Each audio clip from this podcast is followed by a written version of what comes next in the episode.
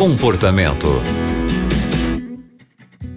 Bem-vindo ao Comportamento. Hoje vamos conhecer mais uma história e você não pode perder. Meu nome é Aline Carvalho e quem vai nos ajudar com essa história é a Priscila Bels, que é psicóloga. Priscila, o nosso ouvinte conta que é casado e que a esposa tem dois filhos do primeiro casamento um rapaz e uma moça. O rapaz mora sozinho e a moça está morando com eles. Ambos já são maiores de idade e a filha tem já 21 anos e ele disse que o comportamento dela é de adolescente. Ele e a esposa costumam discutir pelo comportamento dela de não ter compromisso com as coisas, de estar desempregada, não ter interesse em procurar um emprego, de passar a maior parte do tempo assistindo TV ou na internet. E ele não sabe mais como fazer, porque ele não quer brigar, ele não quer ofender a esposa, mas ele gostaria muito de resolver essa situação. E ele conta aqui com a nossa ajuda. Você já ouviu aquele ditado? O combinado não sai caro?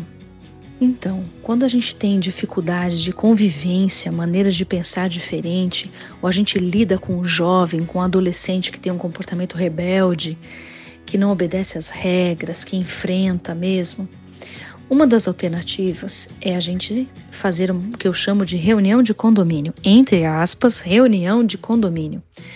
As reuniões de condomínio são famosas, né? Por trazer momentos de muita afronta, muito desrespeito. Cada um pensa de um jeito, pensa em si mesmo. São reuniões que eu faço questão de não participar, mas se eu quero algum benefício, eu devo participar. E eu chamo de reuniões de condomínio essa dentro da nossa própria casa. Com quem a gente convive, não importa se ali são três, são quatro, são cinco, quantas pessoas vivem naquela casa. O combinado não sai caro. Muitas vezes não é muito fácil de cumprir o que é combinado, mas a gente precisa tentar. Como que seria isso?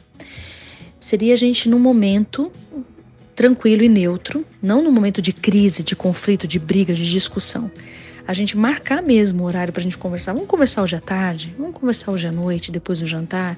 Vamos amanhã, num domingo, conversar após o café? Sentar? Então, me diz, o que está bom para você? O que, que não está bom? Como que a gente poderia fazer isso ou aquilo? Sabe, com relação a tarefas da casa, com relação a horários né, de uso de computador, celular, televisão, é, limpeza, higiene, o que for, horário de comer, como, quem que se responsabiliza por isso ou por aquilo. Muitas coisas a gente poderia tá, estar combinando num encontro, numa conversa, fora do momento de conflito, distante daquele momento de guerra que muitas vezes acontece dentro da nossa própria casa. E, de acordo com os combinados, depois então a gente executar. Então, olha, se houver, né, por mais que seja uma pessoa de 21 anos, não importa, mas se não aconteceu o que a gente combinou, que medidas a gente pode tomar? Né? Que não seja castigo, mas medidas mesmo. Como que a gente pode fazer? Se um combinado é, por exemplo, que você chegue até tal hora em casa, se você não chegar, a gente tem que ter uma tolerância, a gente não tem que ter. O que, que a gente tem que fazer? E jogar a responsabilidade para que essa pessoa decida qual vai ser, entre aspas, a punição. Né? Gosto muito dessa coisa de punição, o castigo, mas da consequência. Isso é um, uma ideia, né? Eu espero que isso possa ajudar.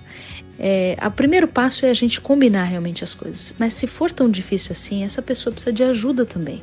Talvez um profissional da área de comportamento, um psicólogo que possa ouvir, que possa acolher, que possa atender é, e poder falar na sua linguagem o que está andando meio torto, meio errado, o que, que pode ser melhorado? A gente às vezes resiste né, a esse profissional que vem intervir, mas às vezes a gente precisa de um mediador, alguém que realmente venha, ouça e fale com essa pessoa que está causando tanto desconforto para ela mesma e para os outros. Boa sorte! Muito obrigada, Priscila, por suas dicas e por seus conselhos. E você que está acompanhando o comportamento agora, também quer contar para a gente a sua história, pedir alguma ajuda? É só enviar um e-mail para comportamento@novotempo.com. O programa de hoje fica por aqui e a gente se encontra no próximo. Você também encontra o comportamento em youtube.com/novotempo rádio.